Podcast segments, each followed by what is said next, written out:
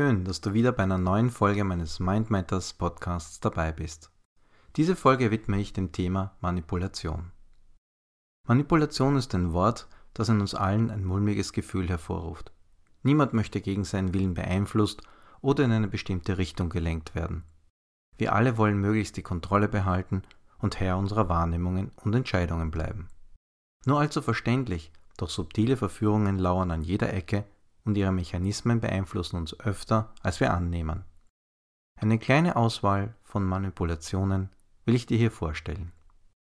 Ein bekannter Effekt ist das sogenannte Priming. Hier ein kleiner Test. Antworte schnell und spontan auf die folgenden Fragen. Welche Farbe hat Schnee? Welche Farbe hat Mehl? Welche Farben haben Wolken? Was trinkt die Kuh? Bist du bei der letzten Frage spontan bei der Antwort Milch gelandet?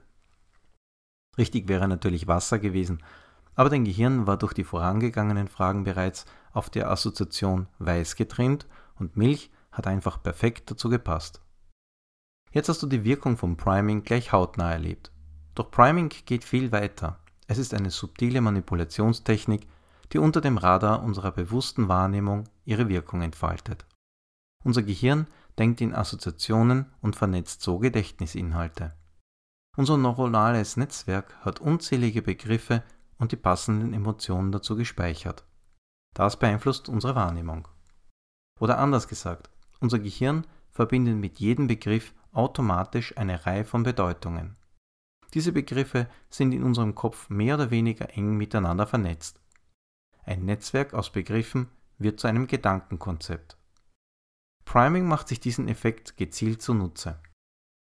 Dabei wird durch bestimmte Reize, also Bilder, Worte und Gerüche, eine Erwartungshaltung erzeugt.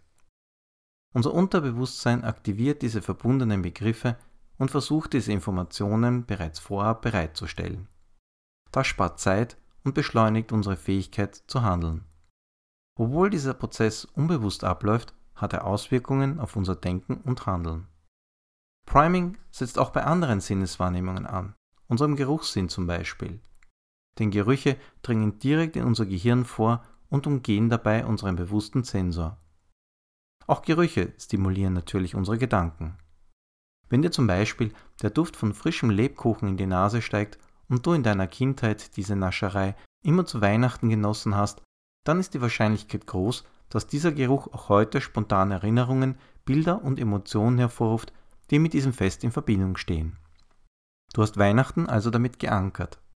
Das versetzt dich eher in Kauflaune. Gut für das Kaufhaus, in dem du vielleicht gerade stehst.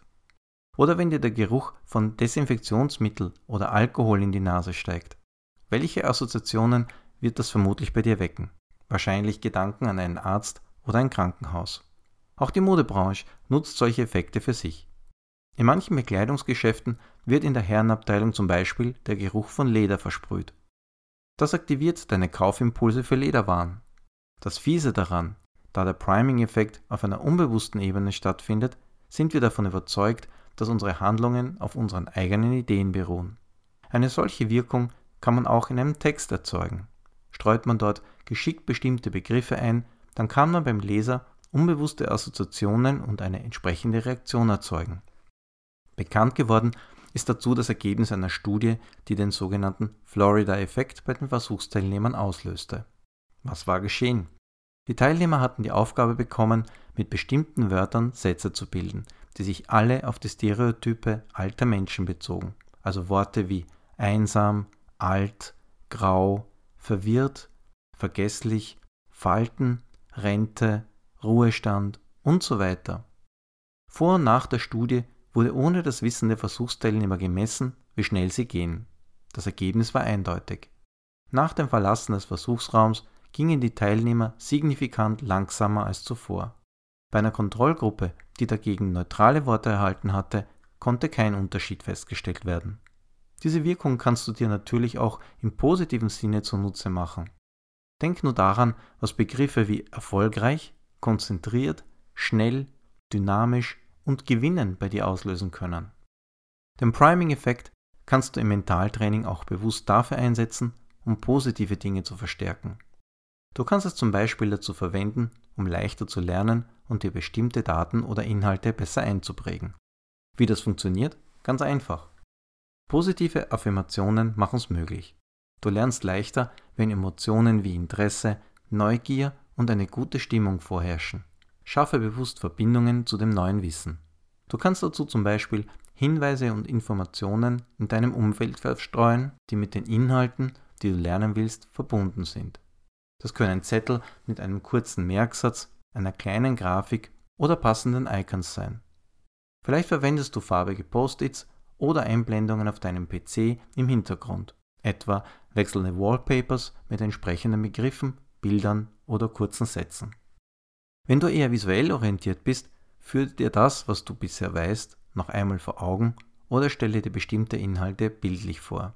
Es ist ein bisschen wie Stadt-Land-Fluss spielen. Nur, dass es diesmal um neue Fakten geht, die du dir merken willst. Neues Wissen nimmst du am leichtesten auf, wenn du es mit etwas Bekanntem verknüpfst. Überlege dir also, womit die neuen Inhalte verbunden sein könnten. Gehe spielerisch an die Sache ran. Dein Gehirn wird dir sicher interessante Assoziationen anbieten. So etablierst du spielerisch neue Begriffsnetzwerke in deinem Gedächtnis. Manipulation funktioniert auch ganz ohne Worte. Bilder haben eine ebenso starke Wirkung auf unser Verhalten wie Worte.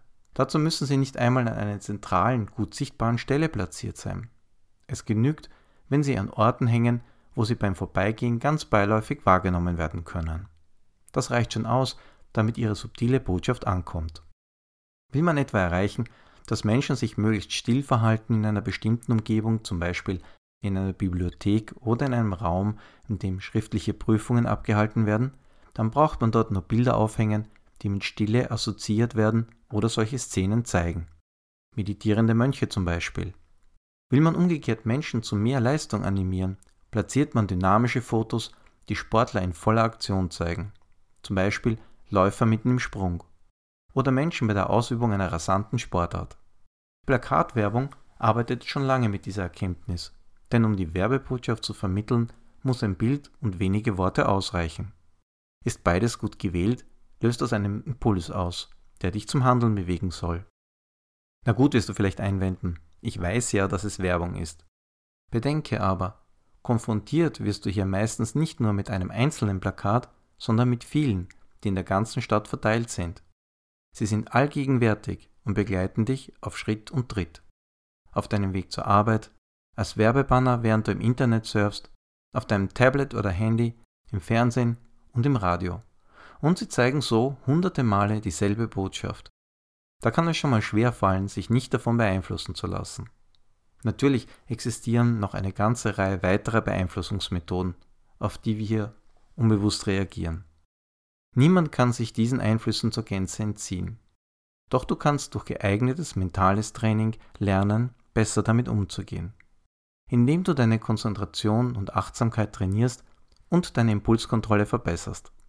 So steigerst du gleichzeitig dein Konzentrationsvermögen und dein Arbeitsgedächtnis und natürlich deine räumliche visuelle Wahrnehmung. Ein positiver Nebeneffekt dabei ist, dass sich die Zeitspanne verkürzt, die du benötigst, um etwas bewusst wahrzunehmen.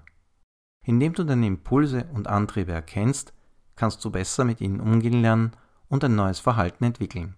Eine Auswahl unterschiedlicher Techniken findest du auf meiner Seite. Wie gehst du mit Manipulationen im Alltag um? Welche Arten von Manipulationen sind dir aufgefallen? Und wie versuchst du dich davor zu schützen? Schreib mir deine Erfahrungen zum Thema. Ich freue mich auf dein Feedback. Weitere Informationen zu allen Bereichen des Mentaltrainings findest du wie immer auf meiner Seite unter www.mindmatters.at.